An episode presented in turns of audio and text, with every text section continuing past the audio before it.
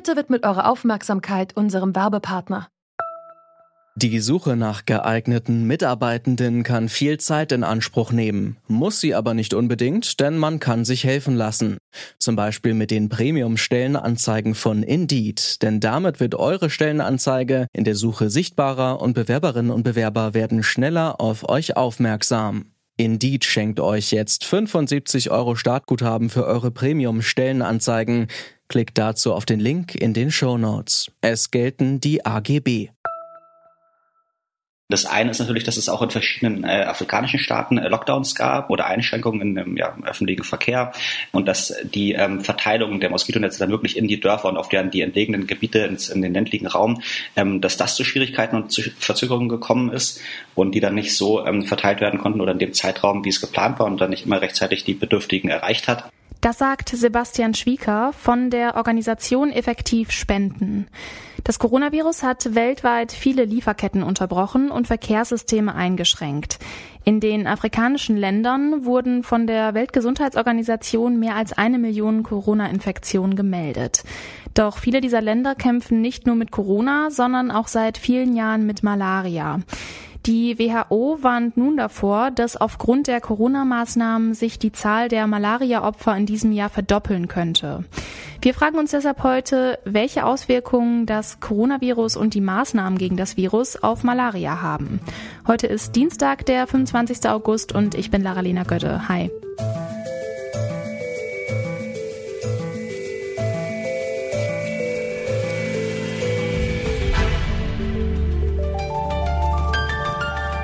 Zurück zum Thema. Malaria wird über Moskitostiche verbreitet. Nach etwa zwei Wochen treten bei infizierten Personen erste Symptome wie zum Beispiel Fieber oder Magenschmerzen auf. Dabei fällt der Krankheitsverlauf unterschiedlich stark aus. Am meisten betroffen sind afrikanische Länder, die sich südlich der Sahara befinden. Der Grund für die starke Ausbreitung gerade dort ist das tropische Klima. Eine Malaria-Infektion kann zum Beispiel durch Moskitonetze und oder verschiedene Medikamente verhindert werden. Mit dem Ausbruch des Coronavirus hat sich jedoch auch in den afrikanischen Ländern die Situation geändert. Zuletzt hat die Weltgesundheitsorganisation mehr als eine Million Corona-Infektionen auf dem afrikanischen Kontinent gemeldet. Die WHO warnt nun davor, dass sich die Zahl der Malaria-Opfer verdoppeln könnte. In dem WHO-Report vom April 2020 sagen Experten, dass verhängte Corona-Maßnahmen wie in Ghana, Sambia oder Uganda zu einer erschwerten Vorbeugung von Malaria-Infektionen führen könnte. Die Against Malaria Foundation ist eine Hilfsorganisation vor Ort. Sie versorgt die Bevölkerung mit Moskitonetzen und Medikamenten. Sebastian Schwieker ist Gründer von Effektiv Spenden und arbeitet mit dieser Organisation zusammen. Ich habe ihn gefragt, welche Hindernisse es durch die Corona-Maßnahmen beim Kampf gegen Malaria gibt.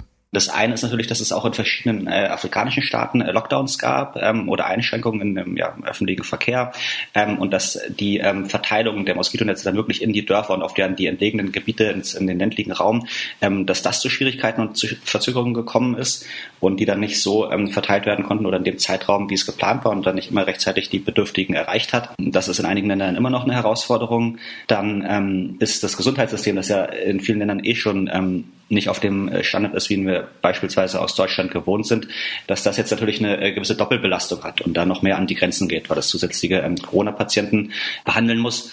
Und dann kommt natürlich dazu, dass äh, wie auch in Deutschland natürlich einige Menschen ähm, zurückhaltend sind, zum Arzt zu gehen oder Krankenhäuser aufzusuchen, äh, weil sie Sorge haben, sich äh, dort äh, anzustecken. Und deshalb äh, Menschen nicht die Hilfe, selbst wenn sie theoretisch zur Verfügung steht, die Hilfe nicht in Anspruch nehmen, äh, die ihnen helfen kann, ähm, eine Malaria-Krankheit zu überstehen. Was kann denn den Hilfsorganisationen vor Ort helfen, damit sie Hygienemaßnahmen einhalten und trotzdem die Menschen mit Moskitonetzen und Malaria-Medikamenten versorgen können? Das ist ja schwierig, weil es muss ja irgendwie ein Kontakt bestehen zu den Menschen. Genau, genau. Also im Endeffekt ist es, oder vieles ist einfach schlicht äh, teurer geworden. Äh, Sachen dauern länger. Es wird ähm, komplizierter, die äh, Moskitonetze zu verteilen. Ein Äh, ganz konkretes Beispiel hier, dass ähm, teilweise die Moskitonetze mit dem Lastwagen in ein äh, Dorf gefahren wurden und dann sich äh, die Bewohner die Moskitonetze dort abholen konnten. Und davon ist man jetzt abgewichen, weil man verhindern wollte, dass dann große Menschenansammlungen stattfinden, die dann gedicht gedrängt ähm, die Moskitonetze entgegennehmen, so dass das umgestellt wurde, dass die dann wirklich von Tür zu Tür verteilt werden, was natürlich die Sicherheit erhöht, ähm, sich mit Krankheiten anzustecken, andererseits natürlich äh, deutlich aufwendiger ist. Und das ist ein Beispiel dafür, wie jetzt einfach die, die Kosten äh, gestiegen sind. Und ähm, insgesamt, da die, ähm, ja, wie Sie ja schon gesagt haben, die Weltgesundheitsorganisation davon ausgeht, dass die Zahl der Malariatoten dieses Jahr leider wieder steigen wird. Das war auch zur Ebola-Krise ähm, so, wo sich äh, die, die Zahlen deutlich, deutlich erhöht haben. Eine Antwort wäre darauf, einfach noch mehr ähm, Moskitonetze oder noch mehr vorbeugende Medikamente ähm, und das Volk zu bringen und ähm, einfach dadurch äh, noch mehr Menschen zu schützen. Und auch das äh, kostet wieder ähm, zusätzliches Geld. Mitten in der Corona-Pandemie brauchen betroffene Regionen also mehr Medikamente und mehr Ausrüstung, um die Menschen gut vor Malaria zu schützen. Doch das ist gar nicht so einfach, sagt die kenianische Malaria-Forscherin Faith Ogier, Professorin am Universitätsklinikum Heidelberg. The current situation with corona has actually disrupted a lot of malaria control programs, mostly because there are interruptions to the infrastructure. So, for example, if a team of workers were routinely going out into an area to spray um, with an insecticide, now people are not allowed to move because we have restrictions, um, and so these people are not doing their jobs. There's difficulties for people to access transport because the whole system for the infrastructure has been interrupted. Supplies were not flying because air travel was closed. So, if you were importing bed nets or some other supplies for diagnosis or medicines for treatment, those supplies again were interrupted. This has been the main, the main effect of the pandemic.